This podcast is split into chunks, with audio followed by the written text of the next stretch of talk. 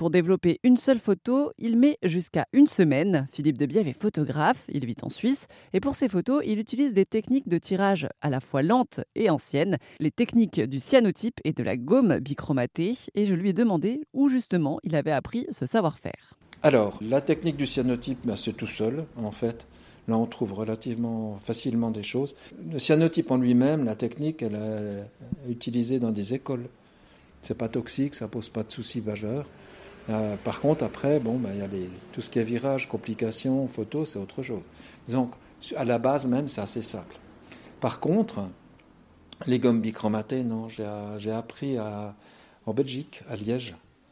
Euh, le Covid a quand même des avantages, c'est-à-dire que pendant le confinement, j'ai découvert un photographe qui s'appelle Didier Gillis, euh, qui est installé euh, en Belgique.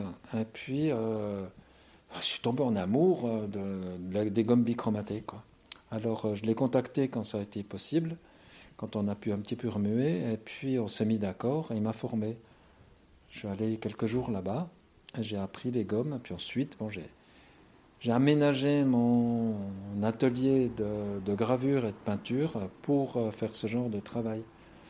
Euh, c'est assez conséquent quand même avec des formats pareils. Et on est, à ma connaissance, 5 en Europe à le faire. Pour des formats importants. Pour les plus petits, 30-40 par là, il y a déjà plus de personnes. Moi, je connais trois personnes en Belgique, une personne au Portugal qui était avant à Berlin, puis moi. Je suppose que lorsque vous développez ces photos, vous pouvez avoir des résultats différents. Sur une même photo, ça ne va pas être exactement la même chose. Chaque tirage est différent c'est exact. Puis bon, ça a peu d'intérêt d'en faire plusieurs de toute manière, enfin, selon mon, ma vision artistique, on va dire. La répétition n'a de moins en moins d'intérêt. Moi, je tire à trois exemplaires, maximum.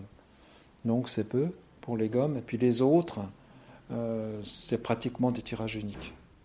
Ils seront tellement différents de l'un à l'autre, mais je ne vais pas non plus dépasser les, les 3 à 5 exemplaires.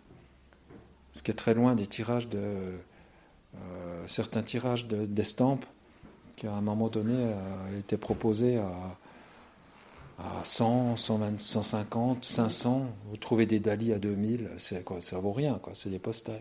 C'est plus rien, ça n'a plus rien d'intéressant.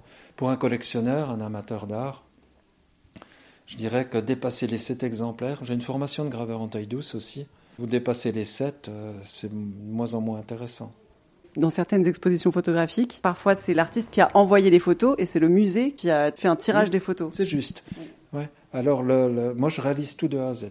Depuis la prise de vue jusqu'à jusqu'à l'élaboration de, l'épreuve, je fais tout. Par contre c'est long. voilà, ça prend du temps. Donc ici, il y a trois mois de travail, on va dire à 120% à peu près, une bonne dizaine d'heures par jour six jours par semaine, pour arriver à avoir les tirages qui sont là, parce qu'il y en a qui sont loupés, bien sûr. on a le droit de se tromper, de se louper, de pas grand-chose. Et euh, développer une photo, vous mettez combien de temps pour une photo? Pour les gommes bichromatées, pour les grandes, ça se fait en plusieurs fois. C'est-à-dire qu'il faut faire plusieurs couches à raison d'une couche par jour. Vous avez la première pose de couche qui se fait le premier jour. Le deuxième jour, quand c'est sec, vous faites apparaître les contrastes fort. Et après, il faut avoir des gris. Et là, il faut jouer sur la concentration de pigments et le temps d'insolation.